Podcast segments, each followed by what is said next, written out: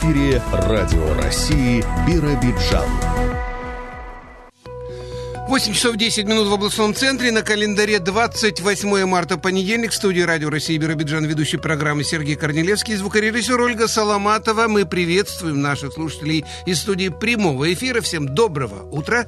В нашей программе «Новости региона» сюжет наших корреспондентов. Во второй половине часа актуальное интервью. Речь пойдет о деятельности некоммерческих организаций с точки зрения изменений в законодательстве. Ну а прямо сейчас новости.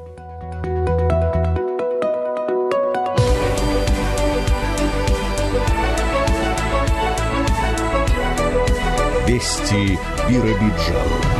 Льготные ставки по сельской, семейной и дальневосточной ипотеке будут сохранены. Об этом заявил накануне президент Российской Федерации Владимир Путин. В ходе совещания главы государства с министрами правительства страны было отмечено, что несмотря на непростую экономическую ситуацию, все обязательства по некоторым льготным ипотечным кредитам не изменятся. Ставки по специальным ипотечным программам останутся прежними. Семейная ипотека 6%, сельская 3% и дальневосточная 2%.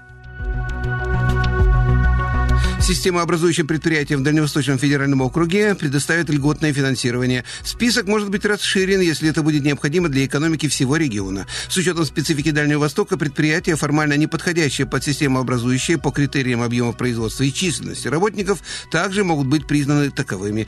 Кроме того, в этот перечень планируется включить и инвестиционные проекты, стоимость которых выше 10 миллиардов рублей.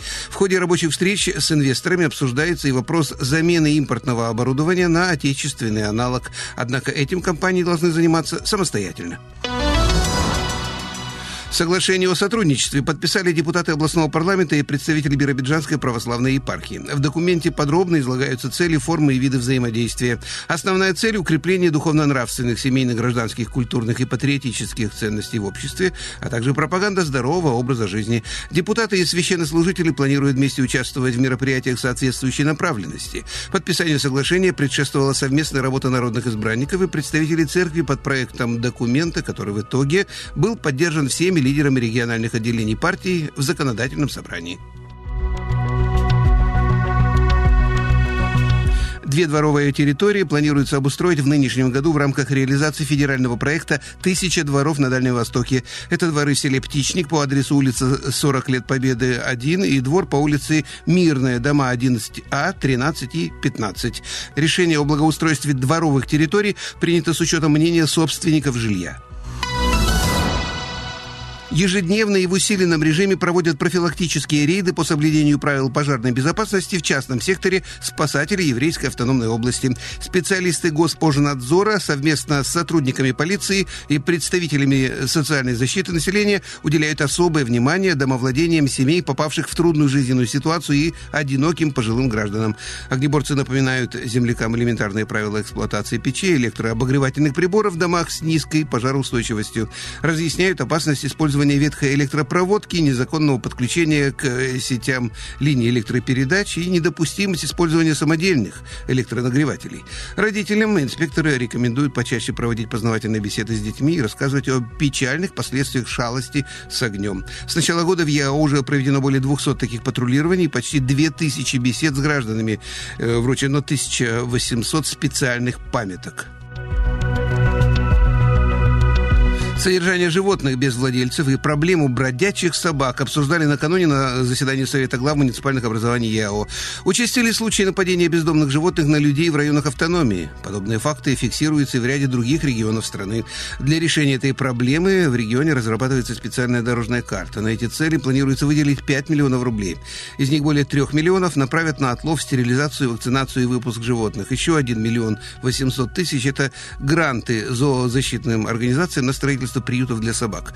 Максимальный размер одного гранта составит 300 тысяч рублей. Ориентировочный срок его представления – май текущего года. Пожизненное содержание части безнадзорных животных предполагается организовать и на имеющихся свободных площадях учреждений управления Федеральной службы исполнения наказаний России по ЕАО.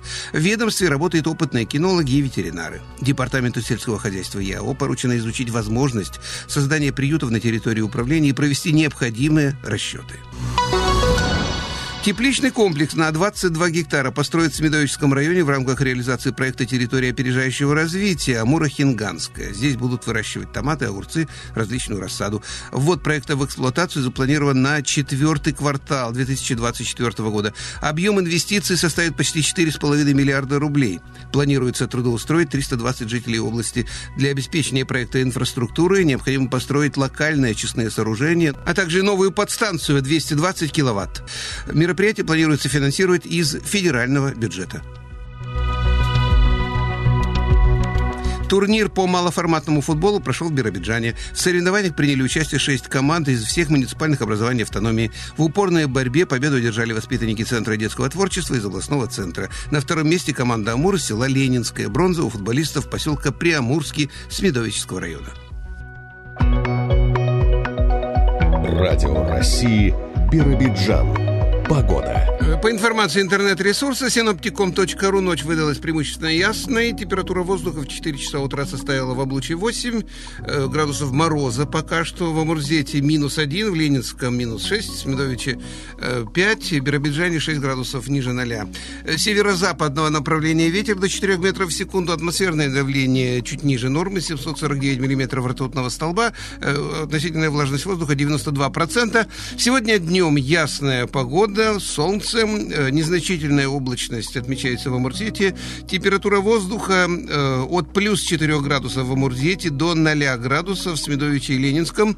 Э, западного направления ветер до 3 метра в секунду. Атмосферное давление вернется к привычному, нормированному 756 миллиметров ртутного столба и практически сухой воздух для этого времени года 20% рекорд в Амурзете.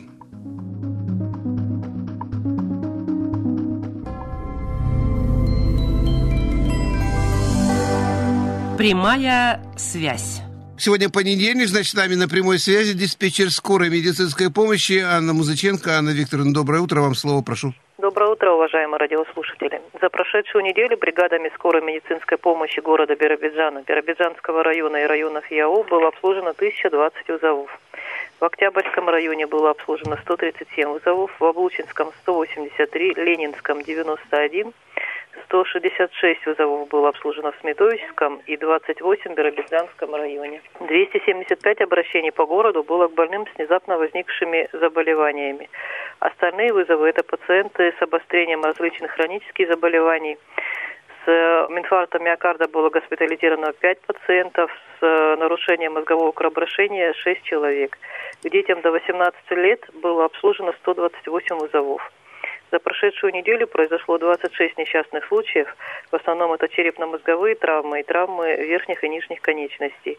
Один человек пострадал в ДТП. После оказания медицинской помощи пострадавшие были доставлены в лечебные учреждения города. В акушерское отделение было доставлено 4 роженицы.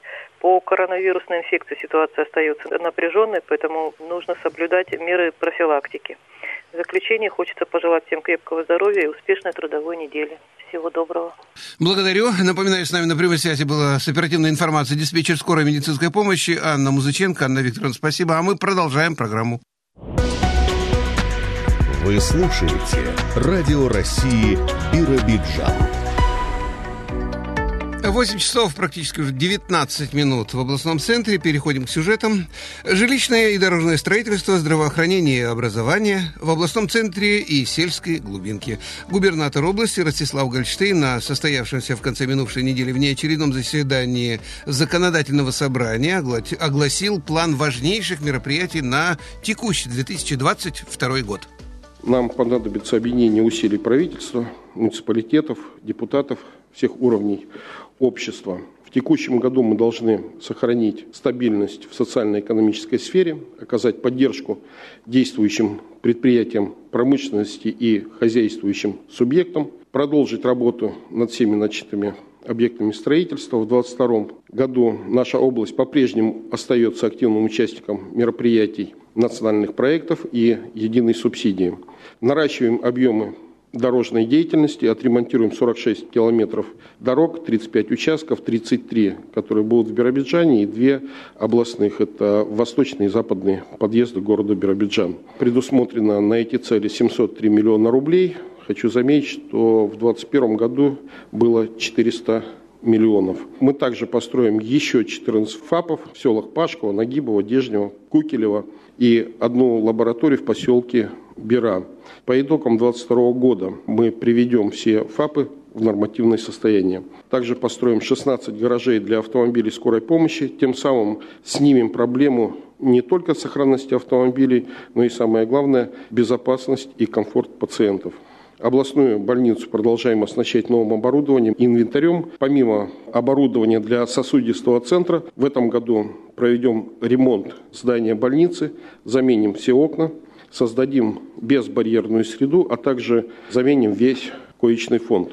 Также планируется заасфальтировать территории двух больниц, это Теплое озеро Амурзец и территорию областной больницы. Большие стройки будут в образовании. В целом на отрасль предусмотрено в 2022 году около 900 миллионов рублей. На строительную площадку школы 1275 мест. В Биробиджане после корректировки проекта выйдет подрядчик.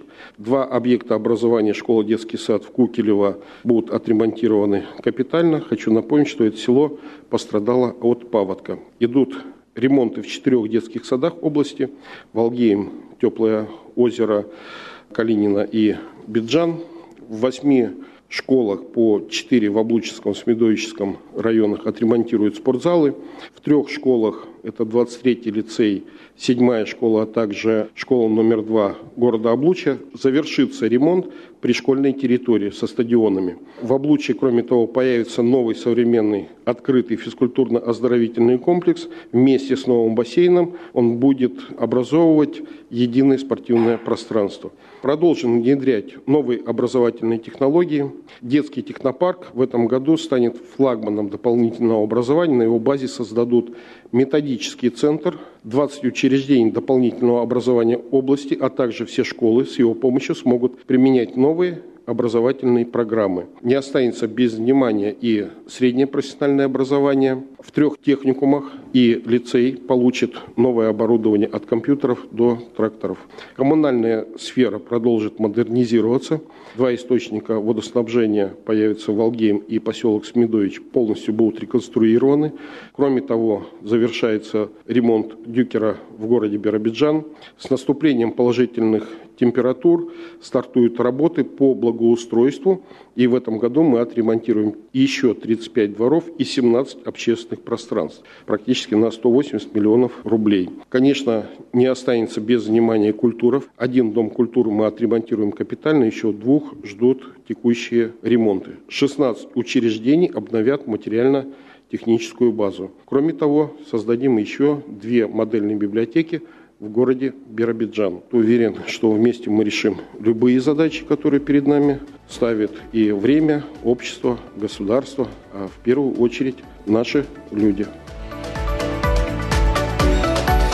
Перейдем э, в отрасль сельского хозяйства. Ремонт сельхозтехники в преддверии очередной посевной кампании проводит сейчас в крестьянско-фермерском хозяйстве Петра Семеновского, что в селе Екатерина-Никольская Октябрьского района.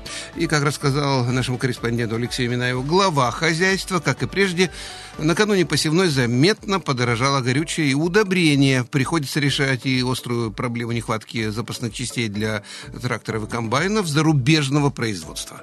Идет потихонечку ремонт, погода пока.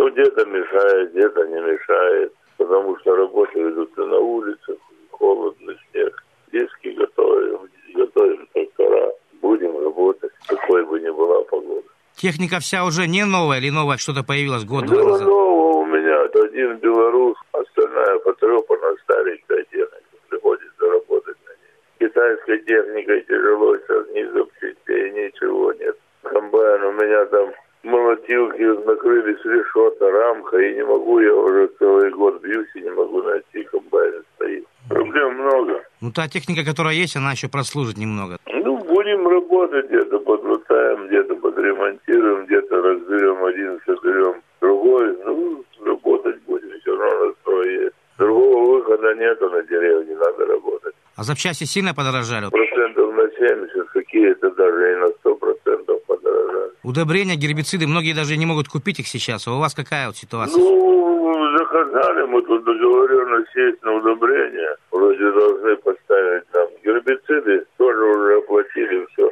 Должны в апреле привезти. И цены тоже поднялись хорошо на них. Да все, ну, гербициды, если залито в прошлом году 1200 отдавали, то в этом году уже 2400 в два раза. Петр Николаевич, ну вот урожай сои прошлогодний, вот были проблемы с реализацией, низкие цены, поднялась цена хоть маленько? Да, цена поднялась, если они давали 36, то на сегодня уже 42. У вас есть возможность придержать? Ну да, вот сдали КАМАЗа на текущие дела, на запчасти, там, да на все. Жить, чтобы остальное держим. Надеемся, что еще подымут. Нужно же готовить технику, а ее же на запчасть надо покупать. Пока на текущие дела вот сдали КАМАЗ. Ну вот у вас только соя или зерновые культуры также планируете высаживать? Я сеял 50 гектаров сани, я, ну, сын сеял. Ну, вот два года посеяли для себя, вот мы же животину держим. Но в этом году, он говорит, даже, может, и папа, не будем, говорит, и овес сеять. У нас всех двух годов хватит на год кормить животины. Спроса на его нету, поэтому будем смотреть в этом году. Для севооборота хотя бы? Ну, а смысл севооборота? Я потеряю больше, чем этот севооборот сделать. Мне проще бы больше посеять сеять, потом купить овес. Будем смотреть по ситуации как. Затяжная весна в этом году, поэтому позже начнете работы, наверное, да? Вот, может быть, недели на две, на Ну, три. я не знаю, у меня тут старье есть, ДТшки готовил, на всякий случай. Может, колесниками не залезешь где-то с ДТшками. Ну, а посевные площади вы не планируете расширять, Петр Николаевич? Есть ли такая возможность? Нет, не будем. Мы как держим 300 гектар, так. Да ее, в принципе, нету земли у нас. Можно было и побольше посеять, но земли нету. Когда это не работает, ну, фирма их нет, тут работают русские. И много забирают земли. Ну, а с семенами проблем нет. Ну, семена мы сеем свои, мы пока не берем, в общем, дорого. И уже больше 100 рублей где-то покупать. Свои семена вроде неплохие, урожай дают. Нас устраивает. Напоминаю, у школьников автономии продолжаются весенние каникулы. Интересную творческую и познавательную программу в эти дни отдыха реализуют в областном социально-реабилитационном центре для несовершеннолетних. Об этом нашему корреспонденту Жанне Пановой рассказывает заместитель директора Наталья Шмурыгина. В дни весенних каникул у нас составлен план мероприятий для того, чтобы наши детки были организованы и заняты. У нас включено 11 мероприятий. Это экскурсии, кафедральный собор, это посещение катка Победа, это выезд в батутный парк Пружина. Также в нашем центре много спортивных мероприятий. Вот одно совместно с бойцами специального назначения «Тенью Всен России» по ИАО. Надеемся, что все получится, план реализуется, и дети останутся очень довольны. Наталья Витальевна, а ребята у вас какого возраста? Это те, кто живут в стационарном отделении и те, кто приходят к вам каждый день на занятия? Этот план у нас распространяется на воспитанников стационарного отделения. Детки у нас там в возрасте от 4 до 18 лет, из них вот именно школьного возраста это порядка 15 человек. Программу большую удается реализовать, потому что сейчас нет уроков. Дети, которые живут у вас, имеют много свободного времени, и обязательно надо их занять. Совершенно верно. То есть помимо внутренних мероприятий, мы сейчас, так как у нас появилось время, поэтому у нас еще и добавились выездные мероприятия. Выезды происходят на нашем транспорте малыми группками, не более 10 человек совместно с сотрудниками учреждения, которые их сопровождают. И действительно, время проходит очень быстро, очень весело, детям нравится, с нетерпением ждут новых мероприятий. В день у них бывает по два, иногда и по три мероприятия. Наталья Витальевна, а вот на заключительные дни каникул что еще планируется? Выезд в батутный парк «Пружина». И здесь у нас в центре пойдет праздничное мероприятие в виде эстафеты «Веселый шарик», на котором участие примут все воспитанники нашего учреждения. Мы проводим каникулы и будем с нетерпением ждать новых. Летом планируется, что будет лагерь для ребят семей, находящихся в трудной жизненной ситуации? На время летнего периода у нас планируется организация смены для ребят, чьи семьи находятся в трудной жизненной ситуации. Порядка 20 человек смогут его посещать. Это дневной лагерь с пребыванием деток. Также на базе стационарного отделения у нас планируется летний отдых, ну, он всегда у нас есть. И планируется у нас две платных смены для детей. Это уже Ну, июль-август. Да, июль-август. Радио России Биробиджан. Волшебный луч здоровья. Проект под таким названием планирует реализовать в нынешнем году молодой директор школы в селе имени Тельмана Смедовического района Марина Войтович. По замыслу преподавателя летом в образовательном учреждении начнет действовать сенсорная комната для психологической разгрузки учащихся. И, как рассказал Алексей Минаеву, автор проекта, новая форма работы с детьми поможет заметно улучшить их успеваемость. Программа будет реализовываться в рамках уже пятого по счету губернатора авторского конкурса «Измени жизнь к лучшему». Я имею дефектологическое образование, психолог в образовании. Поэтому у меня возникла такая идея создать сенсорную комнату для совершенствования социальной, познавательной, эмоциональной сферы детей в нашем образовательном учреждении. Любого возраста? Да, любого возраста, как э, нормотипичные дети, так и дети с нарушениями развития, дети с ОВЗ. Насколько сложно будет реализовать проект? Проект э, довольно-таки долгосрочный, его можно каждый раз пополнять, то есть среду э, сенсорной комнаты можно дополнять, расширять, то есть э, дополнять программами, оборудованием, э, материально-технической базой. Конечно, на данном этапе нужно будет сначала обеспечить помещение, затем сделать там косметический ремонт, оформить комнату, ну, также подобрать оборудование. Все это пройдет в несколько этапов. Помещение подобрали уже? Да, помещение в нашей школе мы подобрали. Что будет в вашей сенсорной комнате? Вот какое оборудование вы видите? Будет световой стол для рисования песком на сенсорном управлении. Будет сухой бассейн с шарами, вигвам с ковриком, потом будут воздушно-пузырьковые колонны, фиброоптические волокны в виде настенного каскада. Также будут пуфы для релаксации, ну и там еще по мелочи разные дидактические игры и программы. Ну, а занятия будут проводить для одного ребенка, допустим, или для группы? А, занятия будут э, как индивидуальные, так и групповые. Данная сенсорная комната, она э, не является игровой комнатой, где ребенок может проводить досуг и отдыхать. Это комната для э, специальных занятий, на которых дети будут выполнять упражнения использованием данного оборудования. С детьми будут заниматься обученные учителя нашей школы. Также буду заниматься я как психолог. Можно будет также привлекать родителей. Ну вот сенсорная комната или комната релаксации, основная задача это снижение уровня тревожности да, у ребят. А сильно вот стали да. тревожными наши дети, вот на ваш взгляд, и почему так происходит? Дети всегда были, есть и будут разные. У всех разное как социальное развитие, так и психологическое развитие. Кто-то более быстро развивается, кто-то опозданием. И э, для разной категории детей это комната возможность для развития навыков саморегуляции, релаксации, для возможности управлять своими эмоциями, состоянием эмоциональным, мышечного и психоэмоционального напряжения. Таких детей на данный момент потребностью вот в таких занятиях становится все больше. Не знаю, может быть это связано с темпом жизни, с изменениями в экологии, с чем-то это связано, но факт остается фактом, что детей, нуждающихся вот в таких занятиях, становится больше. То есть каждому ребенку будет, в принципе, индивидуальный подход? Индивидуальный подход, да. Марина Сергеевна, вы ведь наверняка изучали чужой опыт, да, вот э, создания таких комнат. Вот, какой это опыт? Конечно, это положительный опыт, и есть различные программы работы, и есть опыт соседнего региона Хабаровска, там и в школах, и в центрах э, открываются подобные комнаты. Есть, конечно, более оснащенные, есть менее оснащенные, но везде это такой положительный опыт работы с детьми. И на успехи в учебе это наверняка также повлияет. Конечно. Профилактическое снятие переутомления – это тоже э, большой плюс для наших детей в условиях нынешних.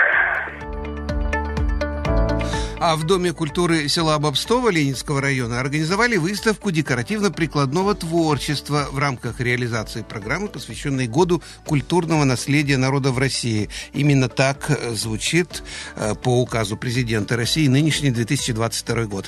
Подробности наш корреспондент Жанна Панова узнала у заведующей Дома культуры Тамары Балябиной.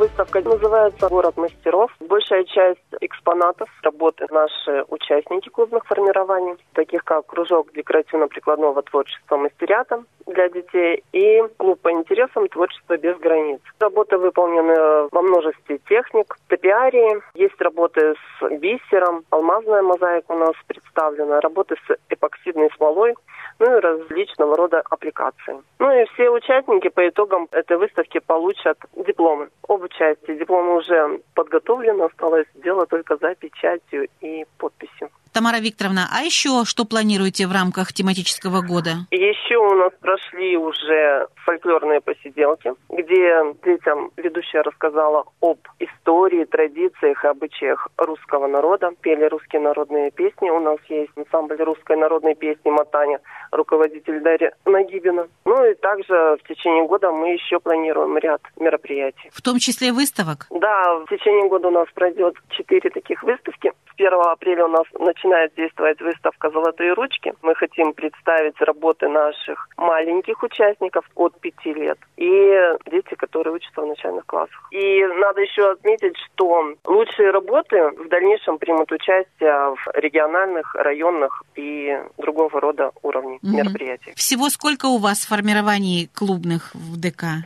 Всего у нас в ДК 9 формирований клубных. У нас есть клубы выходного дня, у нас есть студия детского творчества, куда у нас ходят дети, дошколята от 5 лет. Вот, они там занимаются танцами, художественное слово там изучают. Ставим мини-спектакли. Вот у нас планируется в конце апреля показ мини-спектакля «Лесная дружба» студии детского творчества «Твой мир» руководитель Зоя Анатольевна Марсова. И еще у нас есть танцевальный коллектив «Стиляги», волонтерский клуб «Я волонтер», клуб по интересам творчества без границ, кружок декоративно-прикладного творчества «Мастерята». Есть также у нас ансамбль русской народной песни «Матаня», который известен не только у нас в районе, но и за пределами. И 18 марта они принимали участие в концерте, который был посвящен открытию года в городе Биробиджан в областной филармонии.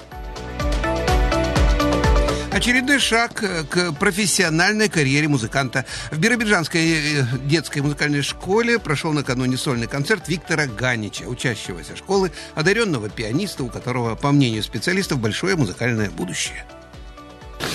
Ученик пятого класса Ганич Виктор. 11 лет.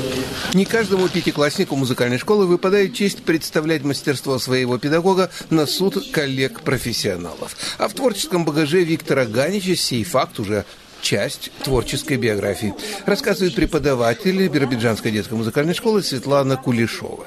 А начинали мы с ноктюрна Чайковского. Музыка очень нежная, лирическая.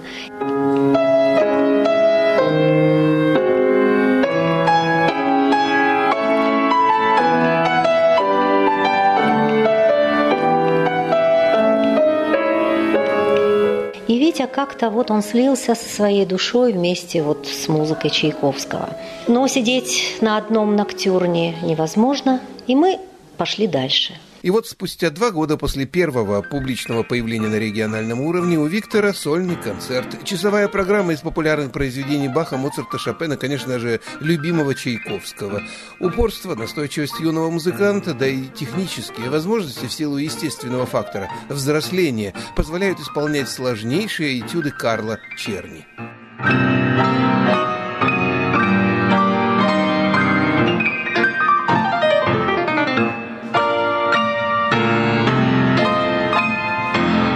С годами изменились и пристрастия. Сейчас любимый композитор Сергей Прокофьев. И без того высокий эмоциональный уровень исполнения его произведений был усилен задумкой организаторов концерта. Параллельно с живым исполнением на сцене, на экране демонстрировали фрагмент спектакля.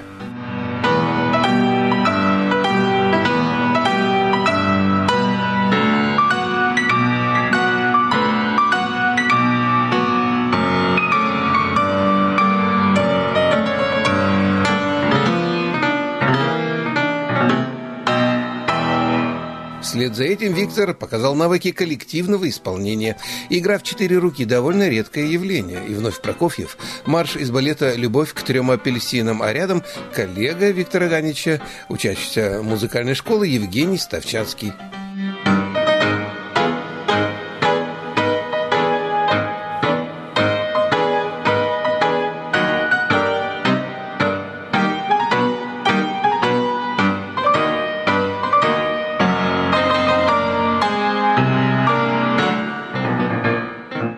Заниматься в день не один час, два с половиной, три, стараться. У меня не всегда получается, но я предполагаю, что тот заряд положительной энергии, которая от меня исходит, передается всему залу, и всем после моего концерта радостно и весело на душе. И это не просто предположение учащегося детской музыкальной школы Виктора Ганича. Овации в зале и эмоциональное высказывание зрителей тому доказательство.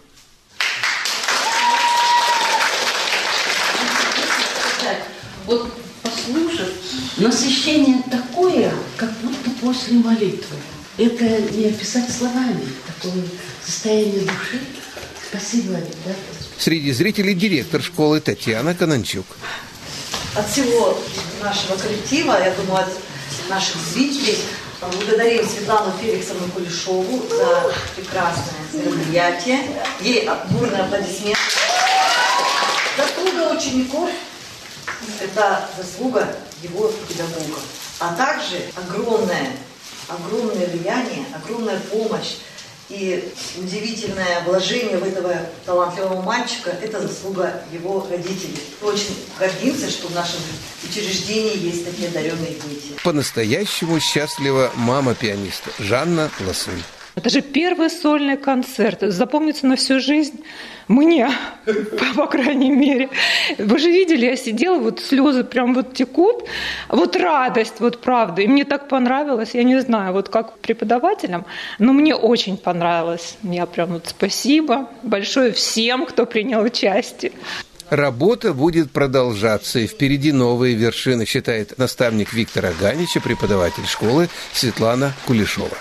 Мы не будем оставаться на одном месте, мы будем двигаться непременно вперед, будем изучать много новых произведений по сложности и по технике. То есть все у нас впереди. А значит, новые аплодисменты и благодарность от слушателей и любителей классической музыки. Но этот первый сольный концерт в памяти останется навсегда. Спасибо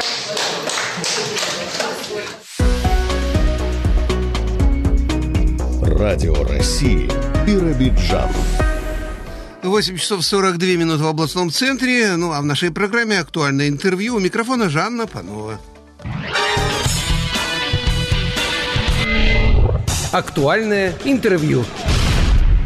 Сегодня в студии начальник отдела по Еврейской автономной области управления Минюста России по Хабаровскому краю и автономии Ольга Давличина. Ольга Владимировна, здравствуйте. Добрый день. И когда мы встречались в прошлом году, то говорили, что вот в этом, 8 сентября, 220 лет исполняется со дня создания Министерства юстиции Российской Федерации. И в наших программах мы будем говорить о некоторых из многочисленных полномочий территориального органа Минюста России. А вот сегодня именно о деятельности в сфере государственной регистрации некоммерческих некоммерческих организаций. И прежде, сколько же всего у нас вот таких организаций осуществляют деятельность в регионе? На сегодняшний день на территории Еврейской автономной области зарегистрированы 292 некоммерческие организации, в числе которых 155 общественных объединений, 14 региональных отделений политических партий, 62 религиозные организации, 8 казачьих обществ и 53 иных некоммерческих организаций. Это автономная некоммерческая организация, ассоциации, союзы, учреждения. А вот в каких формах наиболее часто создаются некоммерческие организации в нашей области? В нашей области наиболее часто создаются это общественные организации для удовлетворения духовных или иных нематериальных потребностей горожан, религиозные организации в целях совместного исповедания и распространения веры, автономные некоммерческие организации для предоставления услуг в сферах образования, здравоохранения, культуры, науки и иных сферах некоммерческой деятельности, а также создаются ассоциации, союзы для предоставления и защиты общих, в том числе профессиональных интересов для достижения общественно полезных целей, а также иных, не противоречащих закону и имеющих некоммерческий характер цели. Ну и, конечно, казачье общество в цели сохранения традиционного образа жизни, хозяйствования и культуры российского казачества и несения государственной и иной службы. Ольга Владимировна, и, конечно, та статистика, которую вы сегодня сказали, сказали, она на месте не стоит. У нас прибавляется общественных организаций в области. Какие-то, может быть, и завершают свою деятельность, но все-таки основные цели, с которыми создаются НКО, некоммерческие организации в регионе, давайте скажем, вот за последний год. Как в 2020 году, так и в 2021 в основном созданы НКО в целях развития культуры, образования, спортивной культуры и спорта, охраны здоровья граждан, оказания юридической помощи, а также в целях осуществления благотворительной деятельности. Так, в 2021 году создано 16 некоммерческих организаций. Например, такие как региональное отделение Всероссийской общественной организации «Русское географическое общество», региональная общественная организация по созданию приоритетных условий развития общества за комфортную жизнь и честный выбор, общественная организация помощи матери и ребенку «Мы рядом», Центр социально-культурного развития детей молодежи «Трансформация», Центр психологической помощи «Непоседы», а также творческое развитие детей «Бель» в Еврейской автономной области. Также было создано пять общественных организаций в сфере развития спорта, две организации по защите животных в городе Биробиджане и в Облучье. Еще одно региональное отделение политической партии «Партия прямой демократии». Вот вы сказали, 16 всего организаций – это те объединения, которые теперь зарегистрированы. Вновь, То есть это юридические вновь, лица. Да, это юридические лица, вновь созданные на территории Еврейской автономной области. Ну а какие-то, наверное, объединения еще только на пути оформляют, может быть, документы. Да. Это все-таки процесс такой достаточно долгий, и надо решиться, чтобы все-таки вот некоммерческую организацию зарегистрировать, mm-hmm. чтобы все как положено было. Да, это процесс такой кропотливый, непростой, но все-таки мы достигаем на лучших результатов. И вот если говорить, Ольга Владимировна, про то, какие шаги должны предпринять или один человек, или группа граждан, чтобы создать НКО, вот что в первую очередь, во вторую надо сделать? Если коротко, то, конечно, в первую очередь это провести учредительное собрание. То есть для создания любой некоммерческой организации нам необходимо не менее трех учредителей. Также подготовить необходимый пакет документов для предоставления в орган Минюста России в пределах местонахождения организации. Прежде всего, это заявление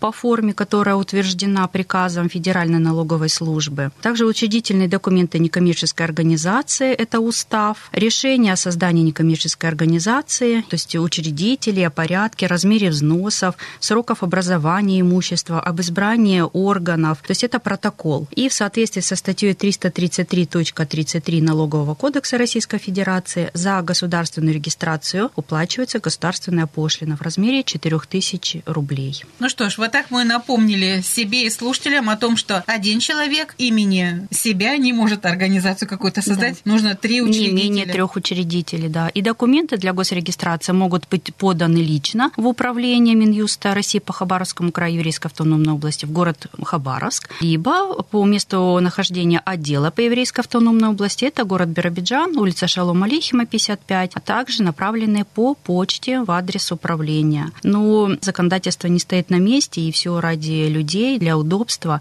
и в соответствии с федеральным законом 210 ФЗ об организации предоставления государственных и муниципальных услуг, получение государственной услуги по принятию решения государственной регистрации некоммерческой организации возможно и в электронной форме, и обеспечена эта услуга на едином портале государственных и муниципальных услуг. Вот я знаю, что для частных лиц, допустим, если госпошлину за какие-то услуги оплачивают с помощью портала госуслуг, то 30% скидка, а для юридических да, верно, органов так и как? есть. Если вы будете пользоваться порталом государственных и муниципальных услуг, госпошлина не взимается. То есть даже не нужно вот эти 4 тысячи да, платить, о которых да, вы сказали? Да. Ну что ж, это вот все таки такой действительно шаг навстречу mm-hmm. людям, которые создают организации. Ольга Владимировна, а вот бывает так, что отказывают в государственной регистрации организациям? Если да, то по каким основаниям? К сожалению, действительно, можно и получить отказ. То есть поступившие документы рассматриваются на соответствие требованиям законодательства и по результатам принимается соответствующее решение. Вот, например, в 2021 году поступило 18 пакетов от заявителей именно для создания НКО. Мы не говорим о внесении изменений в учредительные документы, либо выхода одного из учредителей состава, то есть именно о создании НКО. И по итогам рассмотрения было принято 16 решений о госрегистрации и 2 об отказе в государственной регистрации. Но если говорить конкретно об основаниях к отказу, они у нас прописаны в статье 23.1 Федерального закона от 12 января 1996 года номер 7 ФЗ о некоммерческих организациях. И этот перечень закрытый. Но если коротко, то, например, отказывается в случае, если представленные для госрегистрации документы некоммерческой организации противоречат Конституции Российской Федерации и законодательству Российской Федерации. Также, если ранее зарегистрированная некоммерческая организация с таким же наименованием. То есть две одинаковые организации не имеют права быть. А также, если наименование некоммерческой организации оскорбляет нравственность, национальные и религиозные чувства граждан. И, например, еще одно из оснований, если установлено, что в представленных для госрегистрации документах содержатся недостоверные сведения. Ну что ж, вот так, если на уровне нашего государства какие-то организации запрещают к деятельности на территории страны, то вы тоже эти списки имеете, получаете и всегда отслеживаете. Если, допустим, региональное отделение, то необходимо закрывать деятельность. Да, безусловно. Мы ведем такой реестр, который подлежат исключению, если их цели не соответствуют сфере деятельности, цели, которые были зарегистрированы в уставе, не соответствуют федеральному законодательству, если они признаны экстремистскими и так далее. То есть по решению суда такие организации подлежат исключению. Ольга Владимировна, а вот такое слово «контроль». Вообще за деятельностью НКО, некоммерческих организаций со стороны органов государственной власти есть контроль, Безусловно, есть внимание. Да. Безусловно, конечно, мы не только создаем, вносим изменения, но и контролируем деятельность некоммерческих организаций в рамках федерального государственного контроля. И осуществляем такой контроль в таких формах, как проведение плановых и неплановых проверок, участие в мероприятиях и обязательный анализ отчетов. И вот всего в 2021 году проведено три плановые документарные проверки таких организаций, как областная организация Всероссийская общественная организация ветеранов, пенсионеров войны, труда, вооруженных сил и правоохранительных органов Еврейской автономной области, общественное молодежное движение «Волонтер 21 века» и местная религиозная организация «Приход Благовещенского кафедрального собора города Биробиджана Еврейской автономной области». По результатам этих проверок в двух организациях не выявлены нарушения. По одной организации составлен протокол, материалы были направлены в суд, и судье было вынесено предупреждение в отношении одной организации. То есть необходимо было исправить в какой-то срок все недочеты? Да, это было в рамках документальной проверки, то есть смотрелись устав, смотрелся вид деятельности в рамках плановой проверки. А также в проведении проверки в рамках контрольных мероприятий было составлено пять протоколов в отношении коммерческих организаций, предусмотренных частью первой статьи 19.5 Кодекса Российской Федерации об административных правонарушениях. Вынесено 25 предупреждений в соответствии со статьей 29 Федерального закона об общественных объединениях. Ну, то есть это уже не в рамках проверок, которые по плану. Да, это а в рамках анализа отчетов. Вот, кстати, отчеты должны ежегодно некоммерческие организации предоставлять. Какие сроки вот этой работы? Да, отчетность тоже регламентирована федеральным законодательством, четко прописан порядок, формы, сроки. И вот во исполнении статьи 32 федерального закона 7 ФЗ о некоммерческих организациях все некоммерческие организации обязаны предоставлять документы документы, содержащие отчет о своей деятельности, о персональном составе руководящих органов, а также документы о расходовании денежных средств и об использовании иного имущества в числе полученных от международных и иностранных организаций, от иностранных граждан и лиц без гражданства, а также размещать в сети интернет или предоставлять средства массовой информации для опубликования указанную информацию. И срок не позднее 15 апреля года, следующего за отчетным. И обращу особое внимание, что в этом году данный срок не переносится. Если в том году в связи с неблагополучной санитарно-эпидемиологической ситуацией в Еврейской автономной области срок был перенесен на 15 июля, то в текущем году срок не позднее 15 апреля. Значит, нужно постараться активистам вот этих всех организаций вовремя сдать отчетность. Остается буквально 2-3 да, недели. Не так много. И хочу отметить, что в 2021 году отчиталось о продолжении своей деятельности 190 НКО из 210, что составляет 90%. Ну, это хороший показатель. Это отличный результат. Да, в Российской Федерации этот процент составляет 62. И хотелось бы, чтобы и в текущем году данный показатель оставался на таком высоком уровне. Ольга Владимировна, а вообще изменения федерального законодательства, они все время происходят, в том числе и касаются деятельности НКО. В этом году что-то предполагается? Да, есть изменения. С 1 марта текущего года вступил в силу приказ Минюста России от 30 сентября 2021 года номер 185 о формах и сроках предоставления в Министерство юстиции Российской Федерации отчетности некоммерческих организаций. Данным приказом дополнены требования к российским юридическим лицам, от которых некоммерческая организация получила денежные средства и иное имущество, за использование которых обязана читаться. В случае, если требования к некоммерческой организации, учредителями которых не являются иностранные граждане и организация, либо лица без гражданства, которые не имевшие в течение года поступлений имущества и денежных средств от иностранных источников до 3 миллионов рублей, эти требования не изменились.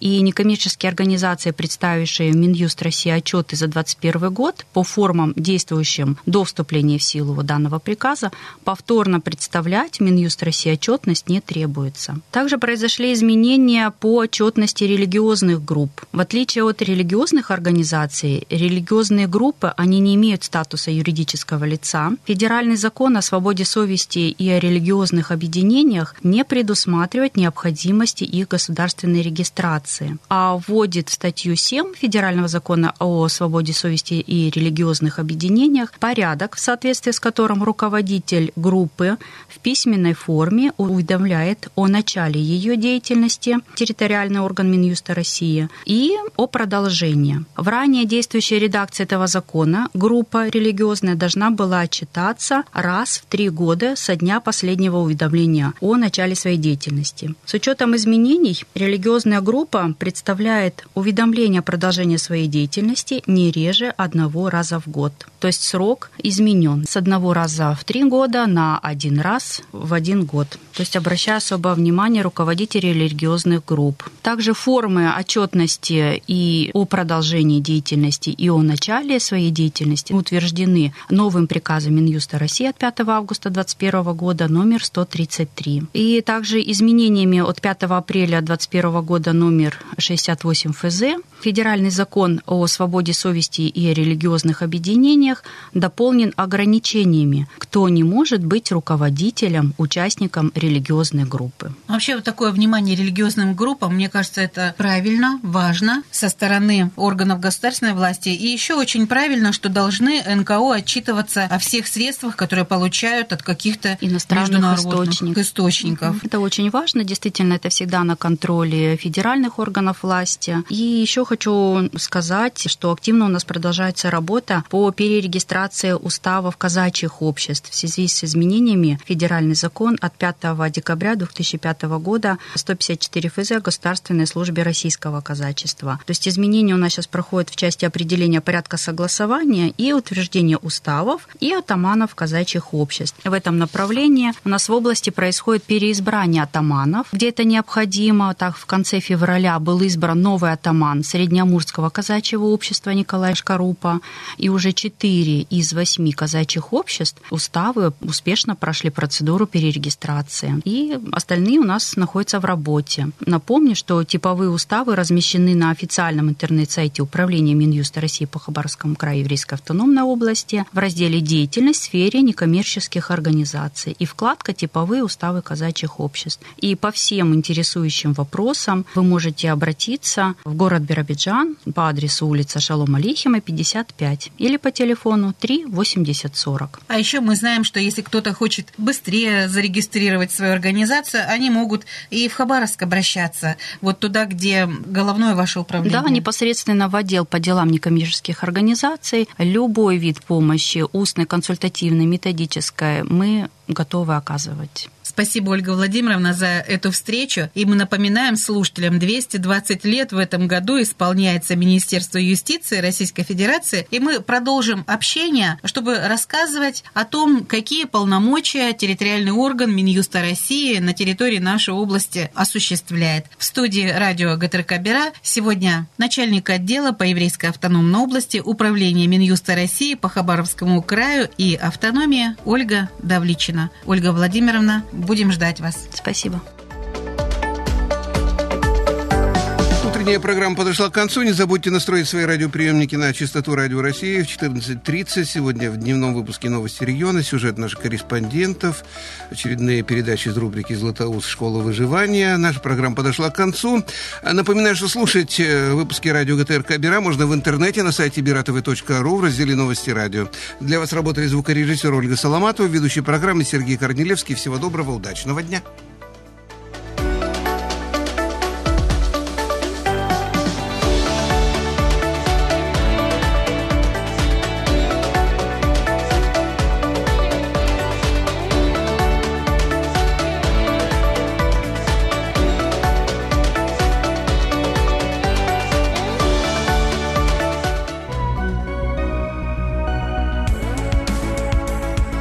Слушали Радио России Биробиджан.